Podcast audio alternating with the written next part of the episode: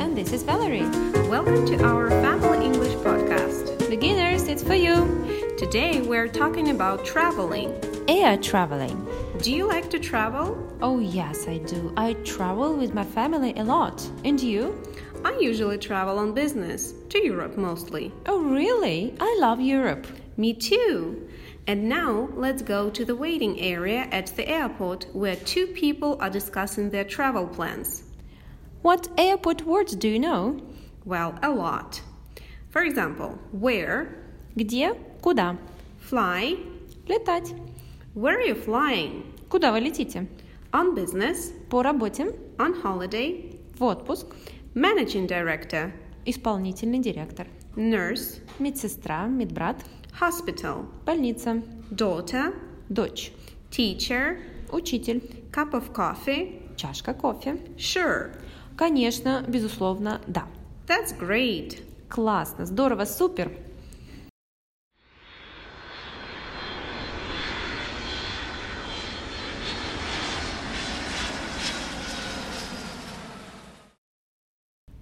Where are you flying? I'm flying to Mallorca. Are you flying on business or on holiday? On business, I'm a managing director of a ticket office Russian Airways company. Oh, really? That's great. Yes, it's a good job. And what do you do? I'm a nurse and I work in a local hospital. My daughter lives in Mallorca. She works as an English teacher. Very interesting. Shall we have a cup of coffee? Sure, let's go to the cafe.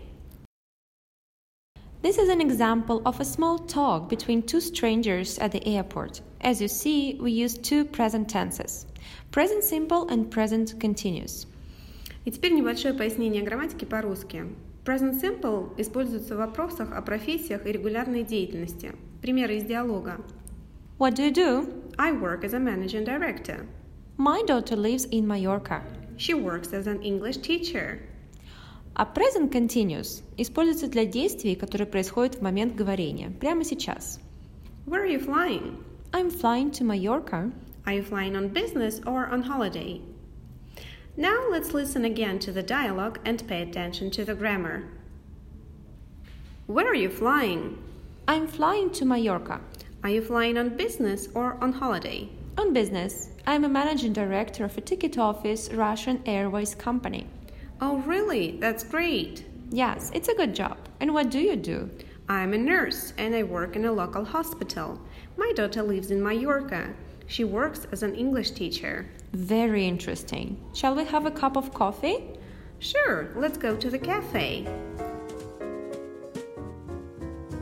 It's been fun. Thank you guys. See you next time. Good job, you've done well today.